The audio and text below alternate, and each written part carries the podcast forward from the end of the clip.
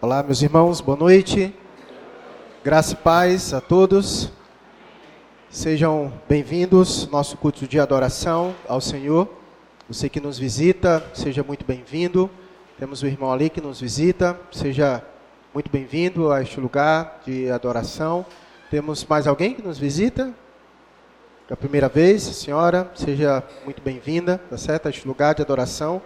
Nos domingos à noite nós temos feito exposição da, do Evangelho de Mateus, capítulo por capítulo, versículo por versículo, e nós estamos então no capítulo 4, e quero convidar você a abrir sua Bíblia, Mateus capítulo 4. Hoje nós é, veremos do 18 ao 22. Nós paramos no verso 17 e vamos então dar continuidade hoje do 18 ao 22.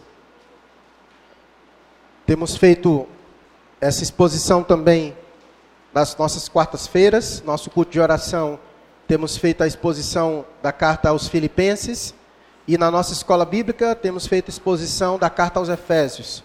Então tem sido um tempo de exposição bíblica maravilhoso. Entendemos que essa é a melhor forma de pregar a Bíblia, de ensinar a Bíblia, capítulo por capítulo, versículo por versículo, considerando todo o contexto. Assim a gente aprende muito mais e evita de cometer algum erro de pregar um texto fora do seu contexto.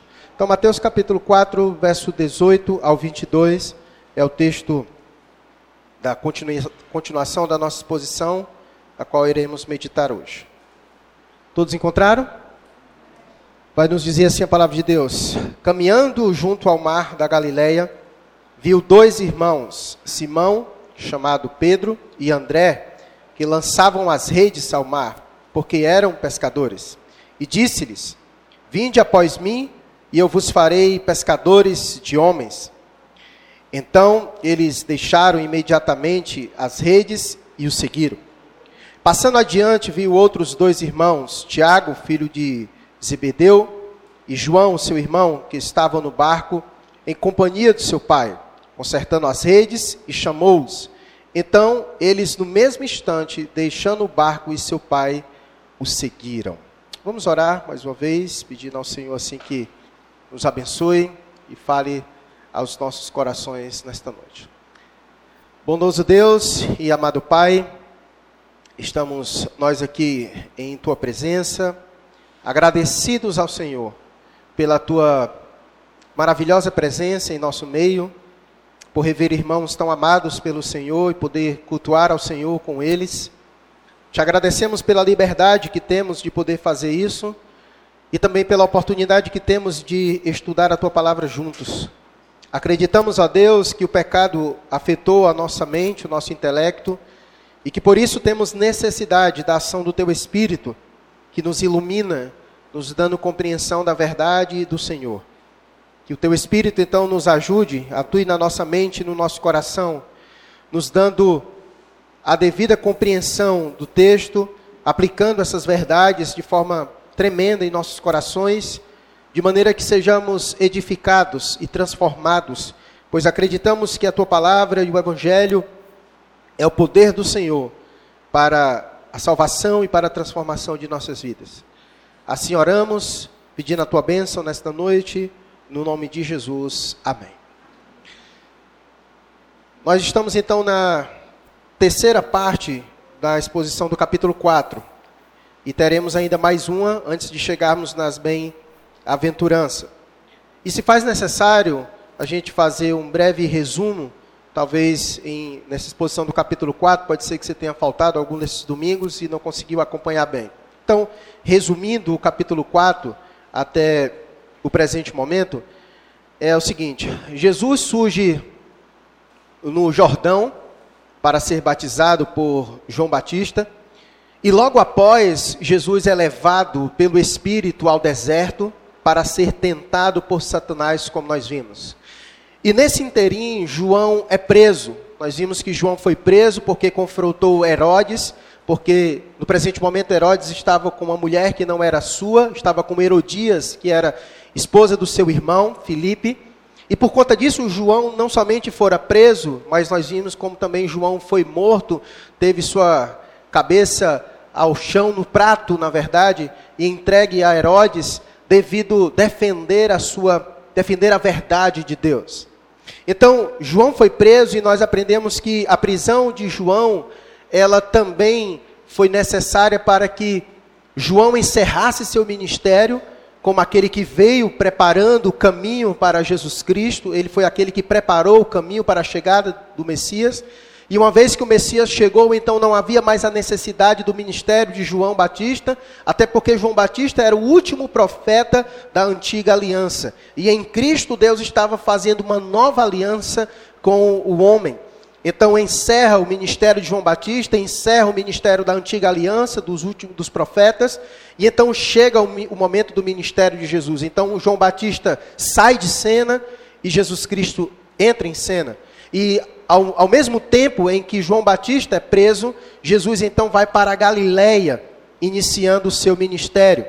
E chegando em Nazaré, em sua terra, Jesus é rejeitado Lá ele lê as escrituras na sinagoga e diz que se cumpre as escrituras, apontando que ele era aquele de quem Isaías falava, e diante disso, os que lá estavam, os líderes religiosos, tentam matar Jesus. E diante disso, Jesus então vai para Cafarnaum, situada à beira-mar, e lá Jesus prega a seguinte mensagem: Arrependei-vos, porque está próximo o reino dos céus. E nós vimos que, que Jesus dá continuidade à mensagem de João Batista. Então, mudou o mensageiro, mas a mensagem permanece a mesma. E nós aprendemos que então nós não temos o direito de mexer na mensagem, porque muda-se o mensageiro, mas a mensagem permanece a mesma. E é caminhando junto à beira do mar da Galileia que a nossa narrativa acontece. E por isso que no verso 18 diz: caminhando junto ao mar da Galileia, viu dois irmãos, Simão chamado Pedro e André, que lançavam as redes ao mar, porque eram pescadores. A ida de Jesus à Galileia, ela tem pelo menos dois propósitos nesse capítulo 4. Nós podemos ver mais, poderíamos falar um pouco mais, mas mas por momento eu quero enfatizar apenas dois. Um é o cumprimento da profecia. Jesus vai para a Galiléia como cumprimento das profecias, como nós já vimos dos versos 14 a 16.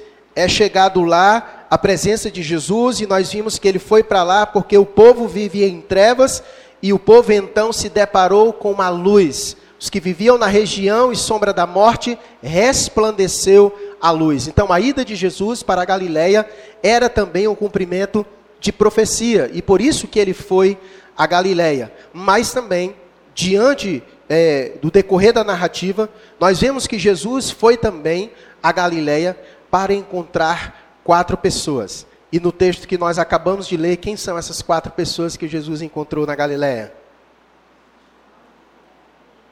Pedro, André, Tiago e João. Né? Então, Jesus foi certamente proposital a este lugar. Quando nós lemos o verso 18, a impressão que nós temos é que esse encontro parece que aconteceu de forma ocasional e abrupta. Ocasional, porque parece que Jesus estava caminhando na beira-mar e muito sem fazer, e curtindo a brisa do mar e olhando para o mar, refletindo como a gente faz, e de repente ele levantou a cabeça, olha, ele encontrou é, Pedro e André. E de repente ele andou um pouquinho mais, olha, ele encontrou Tiago e João. Me par parece que a narrativa dá a entender isso, certo? Mas certamente ah, Jesus foi precisamente ao encontro deles. Essa era, esse foi uma das razões pela qual Jesus foi para a Galiléia. E essa é uma imagem que tem muito apoio bíblico. É o bom pastor indo ao encontro das suas ovelhas. Né? Então, certamente, Jesus não foi, não foi acidental o encontro de Jesus com eles, mas foi certamente preciso. Precisamente, Jesus foi ao encontro desses quatro, certo? Eu disse que foi de forma, que parece que foi de forma ocasional, mas não foi. E parece também que foi meio de forma abrupta. Abrupta porque o chamado de Jesus parece radical para esses homens. Jesus encontra eles e disse: Vem, e eles largaram tudo e foram. Né? E assim, mas como assim? Parece uma, algo dessa natureza, né? mas a gente vai perceber que, na verdade, o contexto nos informa que ah, houve um contato de Jesus prévio com eles e que fez total diferença, de maneira que quando Jesus disse vem, eles, eles foram. Nós vamos ver algumas passagens que estão intrinsecamente ligadas a essas. Lembrem que eu falei, Mateus, ele não se propõe a apresentar os fatos de forma cronológica. Então, em alguns momentos, se faz necessário a gente apresentar os textos só para nos situar melhor naquilo que está acontecendo, certo? Um deles é o de João, capítulo 1, verso 35 a 42. Coloca para a gente aí, Mateus, por favor. João, capítulo 1, verso 35 a 42. Pronto, se você quiser acompanhar aqui na tela, você acompanha, certo? Vai dizer a seguinte coisa. No dia seguinte, estava João, outra vez na companhia de dois de seus discípulos. E vendo Jesus passar, disse: Eis o Cordeiro de Deus. Os dois discípulos, ouvindo dizer isto, seguiram Jesus. Passa. E Jesus, voltando-se e vendo que o seguiam, disse-lhes: Que buscais? Disseram-lhe: Rabi, que quer dizer mestre, onde assistes? Respondeu-lhes: Vinde e vede. Foram, pois, e viram onde Jesus estava morando, e ficaram com ele aquele dia, sendo mais ou menos a hora décima.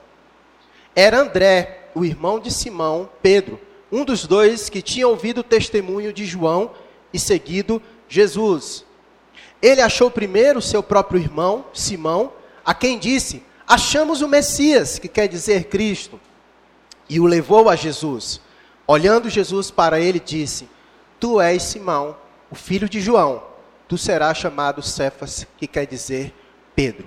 Ou seja, essa passagem de João nos informa que no período em que Jesus ficou na Judéia, após ter sido batizado por João e tentado no deserto, ele encontrou André e Pedro, certo? Então, é, esse texto de João é, nos dá a informação de que Mateus não nos apresentou de que naquele período que Jesus esteve na Judéia, que ele foi para ser batizado por João, após ter sido batizado, foi tentado, e naquele período ainda em que ele estava lá, ele encontrou essas duas figuras, André e o seu irmão Pedro. E só por esse episódio já seria suficiente para nós entendermos a postura dos quatro em relação a Jesus. Porque o texto foi dito que quando eles encontraram Jesus na Judéia, André disse para o seu irmão Simão: Olha, encontramos o Messias. Ou seja, encontramos o Salvador, encontramos aquele que as Escrituras testificam dele. Então encontramos o nosso Salvador, o Rei de Israel. Então, isso já era suficiente para quando Jesus dissesse vem, eles fossem, porque eles já sabiam quem era Jesus. André disse: Nós encontramos o Messias. Então, só por esse episódio já seria suficiente para entendermos a postura deles em relação a Jesus, quando Jesus vai ao encontro deles e disse: Vem, e eles foram. Mas Lucas nos dá ainda uma base maior para entendermos esse encontro de Jesus chega neles e, e ele vem e eles vêm. Olha o que, que Lucas vai narrar, Lucas capítulo 5, verso 1 ao 11. Coloca aí, Mateus, por favor. Aconteceu que ao apartá-lo, a multidão para ouvir a palavra de Deus, estava ele ao, junto ao lago de Genezaré. É o mesmo é, mar da Galiléia, certo? Vai usar sempre ou uma expressão ou outra, certo? E viu dois barcos junto à praia do lago, mas os pescadores, havendo desembarcado, lavavam as redes. Entrando em um dos barcos, que era o de Simão, pediu-lhe que o afastasse um pouco da praia e, assentando-se, ensinava do barco as multidões. Quando acabou de falar, disse a Simão: Faze-te ao largo e lançai as vossas redes para pescar. E respondeu-lhe Simão: Mestre, havendo trabalhado toda a noite, nada apanhamos, mas sob a tua palavra lançarei as redes. E isto fazendo, apanharam grande quantidade de peixes. E rompiam-se-lhes as redes. Então fizeram sinais aos companheiros do outro barco para que fossem ajudá-los. E foram e encheram ambos os barcos, a ponto de quase irem a pique. E vendo isto, Simão Pedro prostrou-se aos pés de Jesus, dizendo: Senhor, retira-te de mim, porque sou pecador. Pois, à vista da pesca que fizeram, a admiração se apoderou dele e de todos os seus companheiros, bem como Tiago e João, filhos de Zebedeu, que eram seus sócios. E disse Jesus a Simão: Não temas, doravante será pescador de homens. E arrastando eles os barcos sobre a praia, deixando tudo, o seguiram. Segundo a perspectiva de alguns é, estudiosos, eles vão encaixar esses episódios da seguinte maneira. Ou vão dizer que esse episódio aconteceu na noite anterior em que esse texto de Mateus é descrito, ou então vão dizer que Lucas juntou dois episódios em um só e fez a narrativa, certo? Um dos grandes teólogos do Novo Testamento, que é D.A. Carson, ele vai dizer que esse episódio de Lucas, na verdade, acontece na noite anterior ao que Mateus descreve. Portanto, foi acumulando as informações deles. Primeiro, eles encontraram Jesus na Judéia, souberam que ali era o Messias, que Jesus era o Messias, mas aquilo parece que não causou muito impacto na vida deles, de maneira que eles voltaram à sua vida de pescador comum.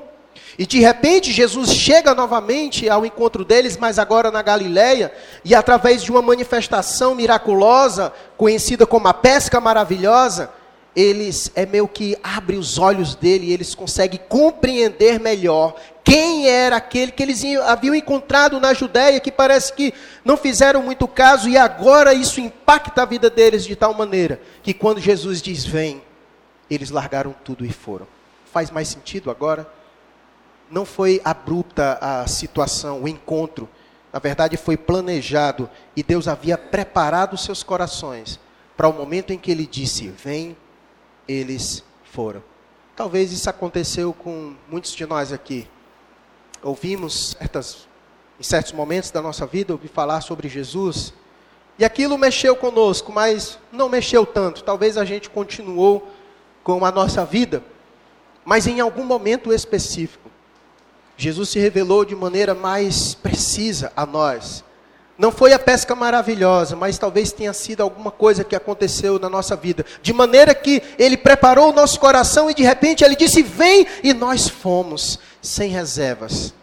Porque muitas vezes ele faz isso, prepara nossos corações para quando ele chama, o seu chamado ser irresistível. Okay? Mas vamos continuar a. Uh, as nossas aplicações. Então, com base nesse contexto e na narrativa que é simples de se entender, eu proponho meditarmos em cinco lições que o texto nos oferece. Poderíamos tirar bem mais, tá? Mas eu quero nessa noite trazer de forma objetiva cinco lições que são bem claras de se verem no texto, certo? Vou pedir o Mateus coloque o slide aí que eu vou usar agora, por favor.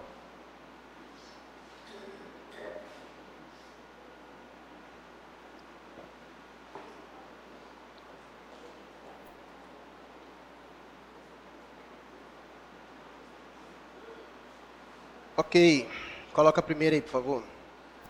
Primeira lição que nós conseguimos aprender com esse texto e desse contexto maravilhoso que nós acabamos de, de absorver é que Deus chama homens simples para que a glória não seja do vaso, mas do oleiro.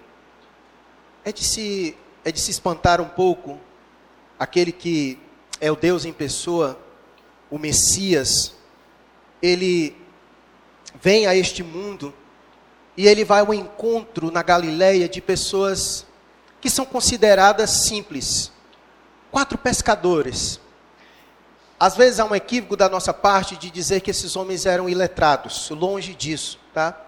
Mas comparado ao mundo grego, onde havia grandes filósofos, onde haviam grandes imperadores, onde haviam grandes generais romanos, nós poderíamos dizer que pescadores eram uma classe de homens simples. Então isso nos choca porque Jesus ele vai ao encontro de, de pessoas simples. E isso traz muitas lições ah, para nós e para o mundo em que nós vivemos. Foi lido o texto hoje a irmã citou o texto de 1 Coríntios, capítulo 1, verso 26 e 29, eu queria que o Mateus colocasse aí, só para a gente lembrar do texto que a irmã citou, a irmã Deide. Olha o que o texto diz maravilhoso. Ele diz: Irmãos, reparai, pois, na vossa vocação, visto que não foram chamados muitos segundo, sábios segundo a carne, nem muitos poderosos, nem muitos de nobre nascimento. Pelo contrário, Deus escolheu as coisas loucas do mundo para envergonhar os sábios, e escolheu as coisas fracas do mundo para envergonhar as fortes. E Deus escolheu as coisas humildes do mundo e as desprezadas e aquelas que não são, para reduzir a, a nada as que são, a fim de que ninguém se vanglorie na presença de Deus. Deixa esse texto, deixa parado aí no verso 29 a fim de que ninguém se vanglorie na presença de Deus. Essa é a razão pela qual Deus chamou pessoas simples, para que ninguém se vangloriasse diante dele, para que ninguém pudesse dizer que mereceu alguma coisa que veio da parte de Deus. Deus escolheu, aprove Deus em sua soberania, escolher a simplicidade para combater um mundo de muita polpa, para, para ensinar aqueles que o caminho é outro, porque aquele que era o Todo-Poderoso, ele veio de forma humilde. Então ele quis também ensinar o mundo que se faz necessário a humildade, a simplicidade para caminhar junto com ele também. E esses homens foram escolhidos pelo Senhor para caminhar juntamente com Ele, e essas características eram extremamente necessárias para que Deus pudesse ensinar ao mundo as coisas que Deus faz. Portanto, Deus chama homens simples para que a glória não seja do vaso, mas do oleiro. É por isso que quando nós acompanhamos toda a trajetória desses homens, quando nós olhamos para a vida dos apóstolos, daqueles que foram chamados por Jesus para andar com ele de forma mais próxima, não tem como a gente não ficar impactado com o que Deus fez na vida desses homens. De tal maneira que a gente olha para a vida deles e diz: Meu Deus, olha o que Deus fez com a vida destes homens. E a narrativa de Atos vai dizer justamente isso: que esses homens eram simples e as pessoas ficavam admiradas como esses homens simples, mas falavam com tanta sabedoria da parte de Deus. Deus foi trabalhando na vida desses homens. E assim Deus fez com cada um de nós. Deus veio ao nosso encontro não porque éramos alguma coisa, mas Deus veio justamente ao nosso encontro porque não éramos nada. E Deus veio justamente ensinar a cada um de nós isso. E é por isso que nós somos gratos a Deus, porque aprove Deus em sua soberania via ao encontro de cada um de nós nos chamar para caminhar com Ele, isso é um grande privilégio. Portanto, quando Deus chama um homem, Ele não chama por causa do homem em si, por causa das suas habilidades, mas Deus chama segundo a sua soberania. Portanto, se Deus está chamando você, não se faça aquelas, aqueles tipos de pergunta a si mesmo, né, ou de questionamento a si mesmo. Não, eu não me sinto preparado. Não, essa não é a questão. Deus não chama você porque você é preparado. Na verdade, Ele chama você para mostrar a você que Ele é capaz de preparar você. E Ele ensinou isso aos discípulos. Vejam como Jesus é preparado para fazer isso. Ora, se Jesus foi capaz de ensinar a pescadores a pescar, como nós vimos no texto de Lucas, ele chegou para esses homens e disse: Não, Senhor, nós passamos a noite toda aqui e não conseguimos pegar nenhum peixe. Pois lança a rede ali, pois lança ela lá. Lançaram e foi uma pesca maravilhosa. Portanto, quando Deus nos chama para a sua obra, não fique se perguntando, mas eu não sei fazer. Se Ele está chamando, Ele vai dizer aonde você lançar a rede, porque é Ele quem nos prepara para a sua obra. É Ele quem nos prepara para a sua obra. Portanto, se Deus está chamando você para a obra, para o serviço a Ele, não faça ah, questionamentos a Deus. Ah, Senhor, não estou preparado para isso. Ele vai te preparar para isso. Porque Ele capacita todos aqueles que Ele chama para, para tal coisa. Isso é maravilhoso ah, de ver como Deus vai trabalhando na vida daqueles que ele vai chamando para uma obra específica. É claro que aqui o chamado desses homens foi para uma obra específica. O chamado deles é um chamado específico e único, e cada um tem um chamado da parte de Deus. Deus me chamou para o ministério, e certamente quando Deus me chamou para o ministério, Ele não me chamou porque eu era capacitado, não. Mas Deus foi me capacitando, Deus foi me moldando ao longo do tempo, e ainda não me sinto alguém preparado, mas Deus vai me capacitando a cada dia, a cada momento, e a gente vai servindo, e o Senhor vai mandando lançar a rede, a gente vai lançando aonde Ele tem nos dado instrução e direção. Vejo aqui muitos que aqui estão hoje, que chegaram aqui verdinhos, verdinhos, mas foram obedientes a Deus. Deus disse: vem, e eles foram, e Deus então tem a cada dia preparado eles para o serviço, porque é assim que Deus faz. Ele nos chama e ele nos capacita. Você não precisa saber, você precisa apenas obedecer. Quando ele disser vem, você vai. E ele prepara você para aquilo que ele lhe chamou para fazer. Porque se cada um de nós fôssemos parar para pensar nós jamais nos sentiríamos capazes de fazer alguma coisa para o Senhor. Mas nós vamos porque sabemos que aquele que nos chamou vai nos capacitar é, para isso. E Deus vai trabalhando, né? Que a gente tem provas disso, né? De pessoas que trabalharam. Você vê que o Gabriel, né? Prova clara disso. Né? Há uns oito anos atrás, ele quando entrava por aquela porta, meu Deus, lá vem esse menino trabalhoso. Quem está aqui faz tempo sabe bem disso, né? O meu Deus, lá vem esse menino, é enviado do demônio para cá. Dá trabalho, dá trabalho, né? Mas olha, que Deus faz, né? Antes não era nada, agora é baterista.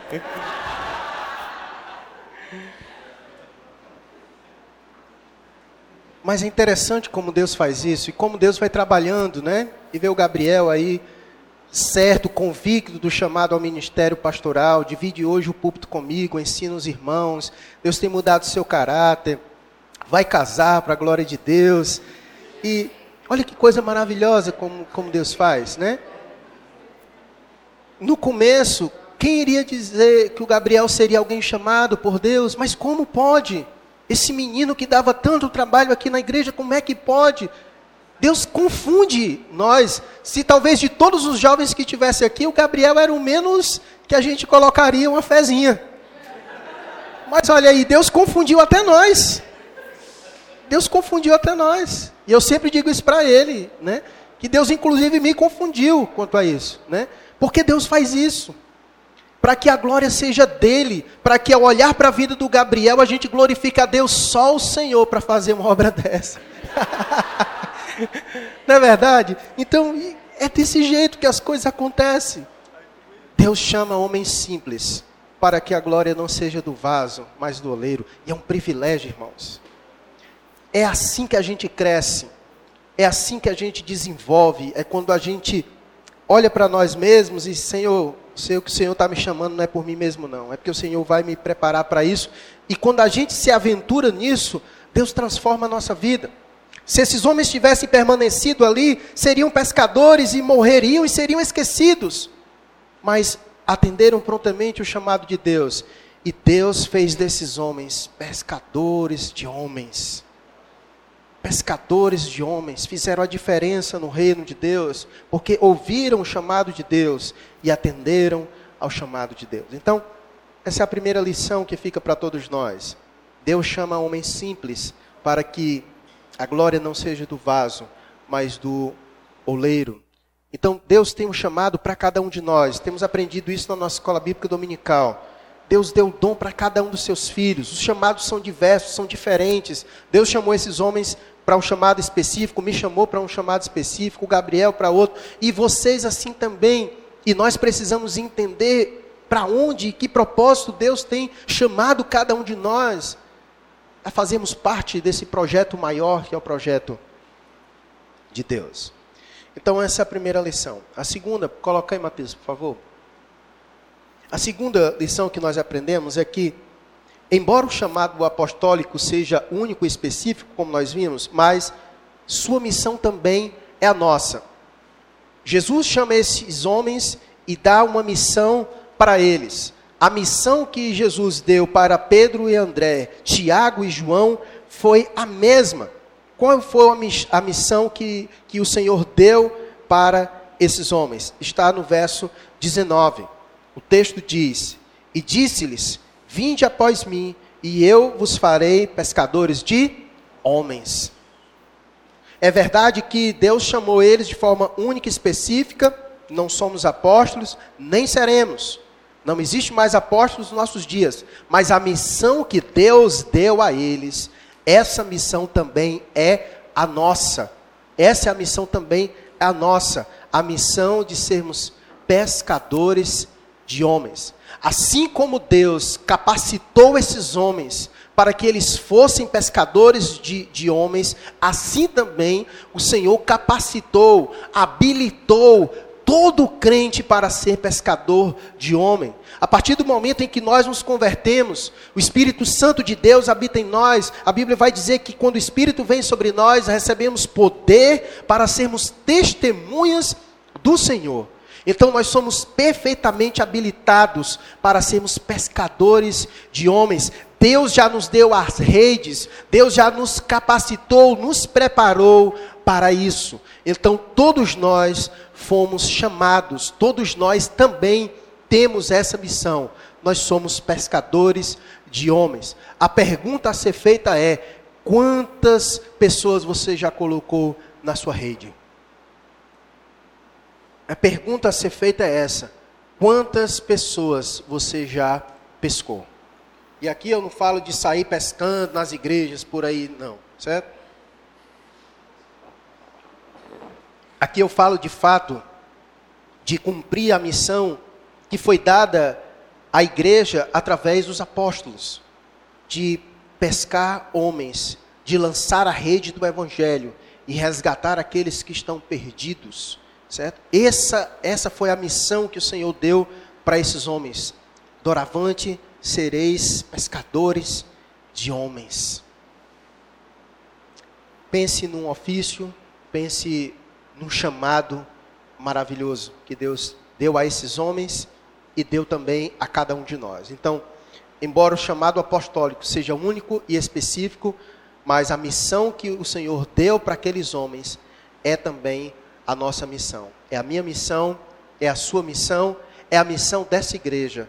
É alcançar os pescadores, é alcançar os homens, é pescar os homens perdidos, trazê-los para a pessoa de Cristo Jesus. Coloca a terceira aí, Mateus.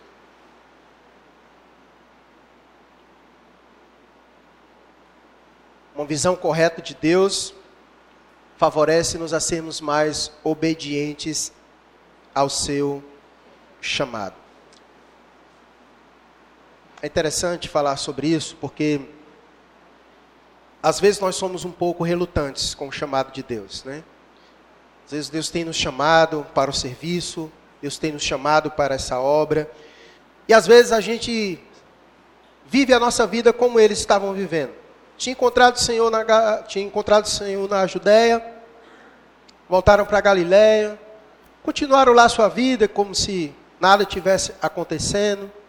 Mas foi preciso o Senhor chegar lá na Galiléia e se revelar de forma mais precisa para eles com o evento da pesca maravilhosa, para que abrisse assim os olhos deles, e eles naquele episódio eles conseguiram ter uma uma visão ainda mais apurada do Senhor.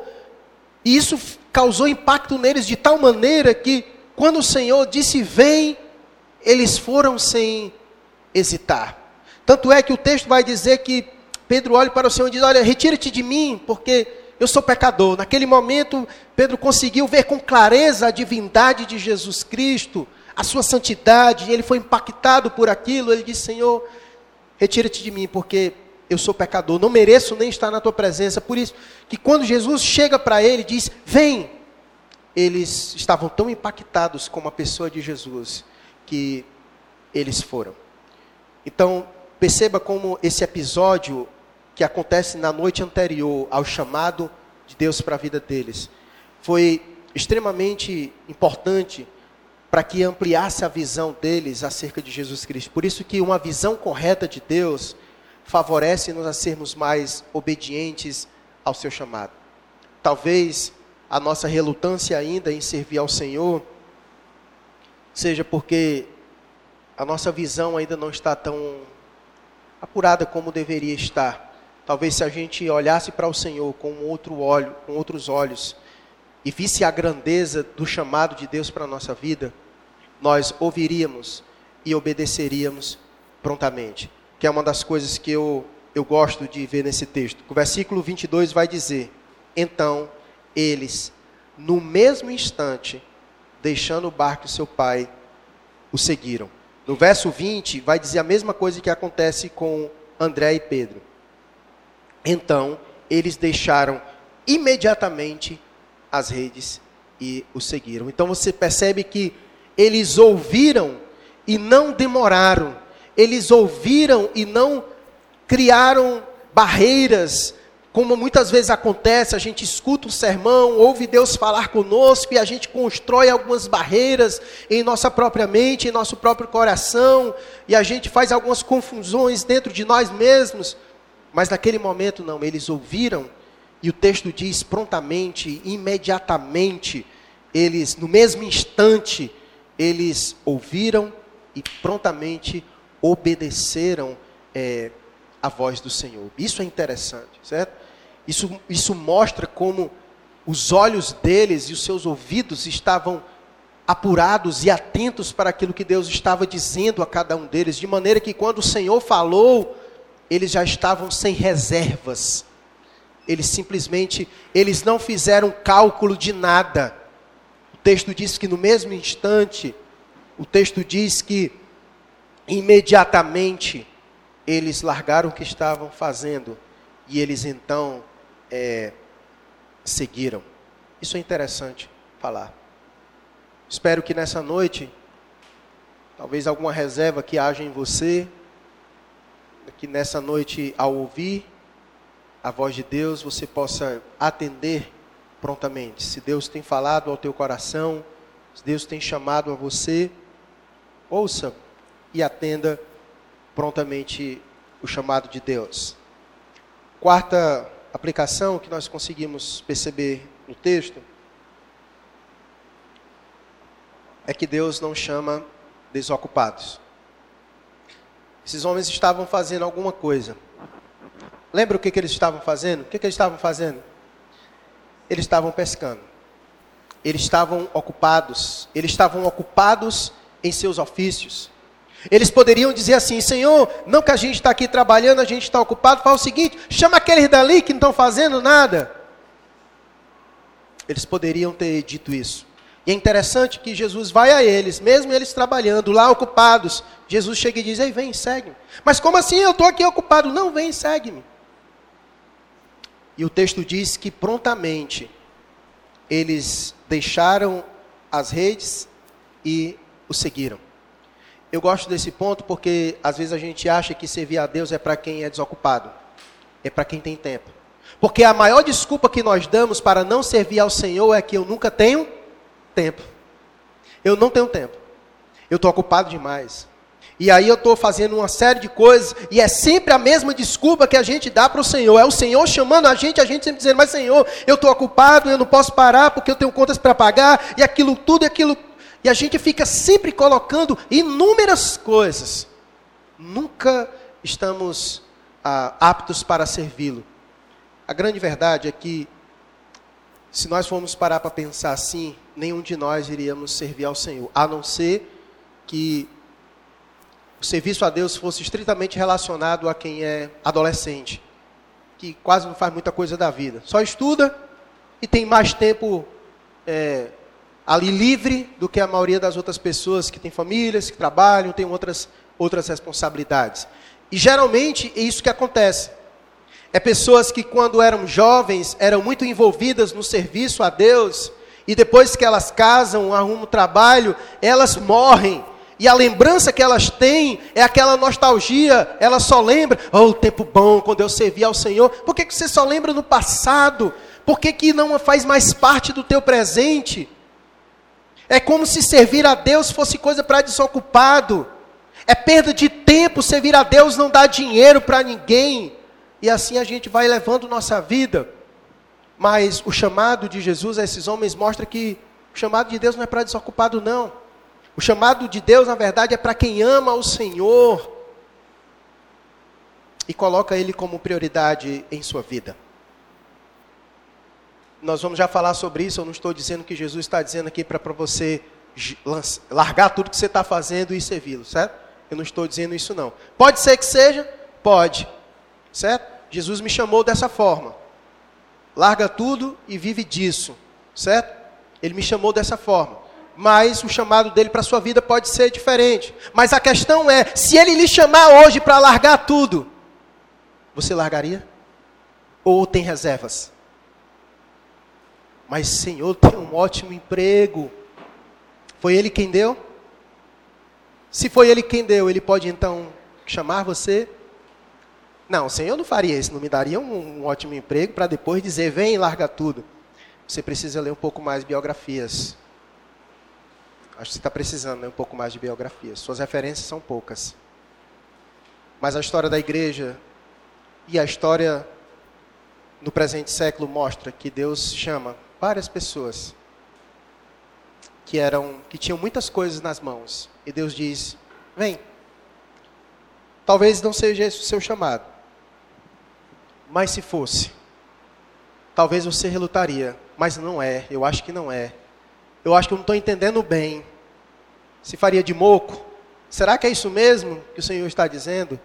A questão é, estamos prontos para se Ele chamar a gente largar tudo, certo?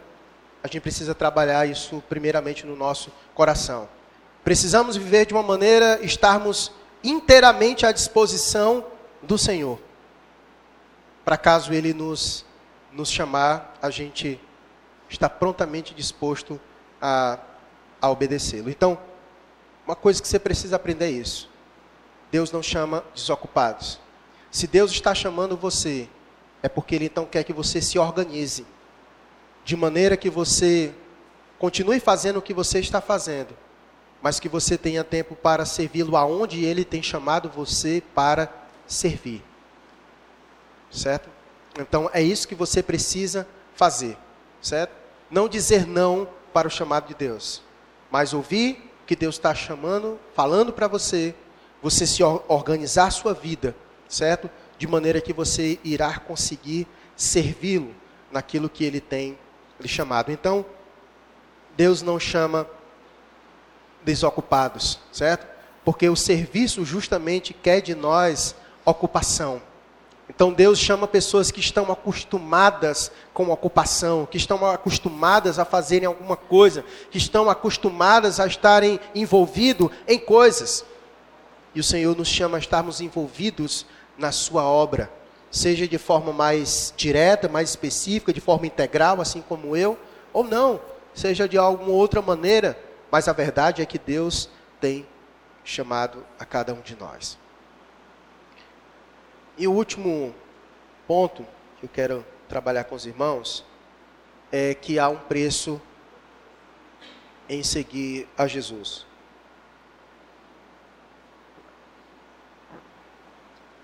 Eu já falei um pouquinho no ponto 4, mas quero ser mais claro aqui para vocês nesse ponto 5.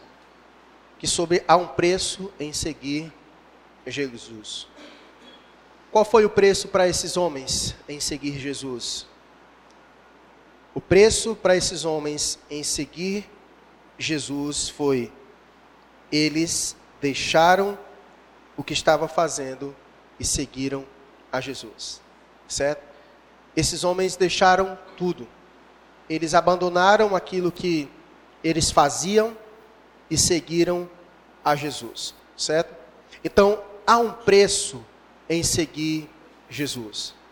Alguns deixarão mais coisas, outros deixarão menos. Mas a verdade é que todos nós, em algum grau, em alguma medida, deixaremos coisas para seguir a Jesus. Quando nós nos convertemos, ali já é o primeiro momento em que nós deixamos. A Bíblia diz que nós deixamos o mundo para trás e agora nós vivemos uma vida nova no Senhor. Então, seguir a Cristo necessariamente já é esse deixar, onde você abandona as coisas, as coisas velhas ficam para trás, e eis que tudo se faz novo em nossa vida. A própria conversão, ela já passa por esse processo. Mas também o chamado de Deus para a vida do crente, em alguns momentos específicos de nossa vida, vai requerer de nós isso. Em alguns momentos nós teremos que deixar algumas coisas. Isso haverá um preço. A questão é: nós estamos dispostos a pagar um preço, a, a deixar algumas coisas, a perder algumas coisas, para abraçar aquilo que o Senhor quer é, dar a cada um de nós? Certo? Essa é uma pergunta que precisa ser feita. E no contexto que nós vivemos de evangelho, onde as pessoas estão acostumadas a sempre ganhar, a sempre receber, nunca querem deixar nada, nunca querem perder nada, é, isso acaba que a, tendo um, um contraste, porque nós estamos acostumados a isso. É sempre vindo, é sempre recebendo, mas nunca abrindo mão, nunca deixando. Queremos sempre mais de Deus, as bênçãos de Deus para a nossa vida, mas quando o Senhor requer alguma coisa de nós, muitas vezes nós não estamos dispostos a abandonar algumas coisas, a deixar algumas coisas, a, a pagar o preço por, pela obediência. Então, eles, eles pagaram preço pela obediência. O Senhor chamou e de forma obediente eles foram, deixaram tudo para seguir a voz de Deus, para seguir a direção de Deus para a sua vida. Então, em alguns momentos, pode ser que isso aconteça com, com cada um de nós. Nós veremos mais na frente, texto de Mateus capítulo 19, 29, e Jesus vai dizer a seguinte coisa: que todo aquele que tiver deixado casas, ou irmãos, ou irmãs, ou pai, ou mãe, ou mulher, ou filhos, ou campos, por causa do meu nome, receberá muitas vezes mais e herdará a vida eterna. Parece um contraste sobre o que nós falamos hoje de manhã na nossa escola bíblica, né? Mas nós aprendemos sobre o que significa dizer isso. Jesus aqui está querendo dizer que pode ser que em alguns momentos, aquelas pessoas que estão à nossa volta, a nossa própria família, elas nos leve a ir contra a vontade de Deus para a nossa vida. E se de repente isso acontecer, isso vai acontecer. Muitas vezes nós deixaremos pais, mães, irmãos para seguir a voz de Deus, para seguir o chamado de Deus para a nossa vida. Principalmente se a nossa família, ela não, não abraçar a ideia de Deus que vem para a nossa vida. Então, se isso acontecer, nós aprendemos essa manhã que nós devemos uma obediência uma submissão maior à pessoa de Deus, certo? Então, há momentos em que isso pode acontecer conosco. Lá no capítulo 16, verso 25, Jesus vai dizer que quem quiser salvar a sua vida, perdê-la-á. E quem perder a vida por minha causa, achará. Então, perceba que o cristianismo, em muitos momentos, ele, ele pressupõe isso é perder alguma coisa aqui para ganhar algo aqui. É deixando coisas aqui para ganhar algo aqui. Então, uma coisa que eu quero lhe ajudar a decidir quando o Senhor chamar você para algo, sobre perder alguma coisa, sobre deixar alguma coisa, sobre pagar o preço sobre alguma coisa, é isso que você precisa aprender. Sempre que o Senhor chamar você, ainda que isso vai resultar em alguma perca para você, saiba, que aquilo que o Senhor propõe a te oferecer é muito maior do que aquilo que você perdeu. Você não pode esquecer disso, certo? É isso que você precisa colocar na balança, certo? Porque esses homens poderiam medir isso. Eles poderiam dizer: "Mas essa é a nossa vida. Esse nós estamos acostumados a isso. É, é da nossa família, como o texto diz que, o, que os outros estavam com o seu pai, ah, Tiago e João estavam na companhia do seu pai, lá era um empreendimento, eles eram sócios, era daquilo que eles sobreviviam, e de repente o Senhor chamou eles, eles poderiam dizer: Mas como eu vou abandonar tudo isso? Eles fizeram isso certamente porque entendiam o que nesse chamado eles iriam receber da parte de Deus, e que isso era muito maior do que aquilo que eles estavam deixando. Em diversos momentos da minha vida, minha mãe, quando não era crente, né, ela tinha dificuldades para entender o chamado de Deus para minha vida, porque a maioria dos pais desejam que seus filhos entrem nas universidades e arrumem um bom emprego, aquela coisa toda, né? E eu sempre respondi isso para ela, hoje ela consegue compreender. Eu digo, minha mãe, eu tenho muita clareza sobre a, a sublimidade do chamado de Deus para a minha vida. É como Billy Graham, que foi chamado muitas vezes para ser governador dos Estados Unidos da América, e ele, ele reconhecia que o cargo que ele ocupava era muito maior do que ser um governador dos Estados Unidos da América. É quando você consegue compreender a grandeza do chamado de Deus para a sua vida, e que aquilo que você perde muitas vezes para atender a voz de Deus não é nada comparado com o que Deus quer te oferecer com aquilo que Ele te chama é a gente conseguir compreender isso. Quando a gente consegue compreender isso, quando o Senhor nos chama, vai ficar fácil da gente ouvir e imediatamente e prontamente, no mesmo instante, nós obedecermos a voz de Deus. O que falta para nós é uma visão correta de Deus e daquilo que ah, Ele tem a oferecer a cada um de nós quando Ele nos chama para o serviço, para a sua obra. Então, talvez você hoje aqui, é, eu não sei quais são os chamados de Deus para a sua vida, posso até lhe ajudar quanto a isso, mas talvez Deus esteja falando coisas ao teu coração, falando a você, chamando você já faz tempo em alguns momentos. Eu não sei como é que você se sente aí, eu estando aqui, mas talvez você estando aí, já pensou, já passou na sua mente algumas vezes, ou em, alguns momentos aqui no culto, Deus falando você, rapaz, eu quero fazer alguma coisa, Deus tem me chamado para servir, eu quero servir a igreja, quero servir os irmãos, quero servir na obra, mas talvez sempre fica aquele receio, mas aí eu não tenho tempo, eu trabalho, eu faço aquilo. Esse é o momento de você se resolver com Deus. Esse é o momento de você seguir o exemplo desses quatro irmãos e ouvir prontamente o chamado de Deus e colocar na balança e entender isso. Que se Deus está chamando você, e eu acredito que esteja, vale a pena seguir o chamado de Deus, porque aquilo que poderia ser perda para nós, em atender o chamado de Deus, pode ter certeza, há um ganho bem maior quando nós obedecemos o chamado de Deus. Eu confesso aos irmãos que eu não troco a minha posição hoje a qual Deus me chamou para fazer, por nenhuma outra.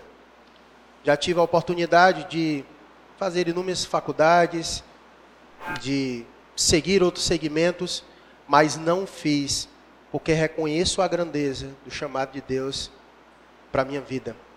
E eu creio que é isso que nós precisamos ter na vida de cada um de nós. Reconhecimento do chamado de Deus para a vida de cada um de nós e entendermos a grandeza disso. Então, nós vamos orar por isso e eu quero também orar com você por isso. Talvez você ainda não esteja ciente de forma específica do chamado de Deus para cá para você, mas de uma lição fica geral.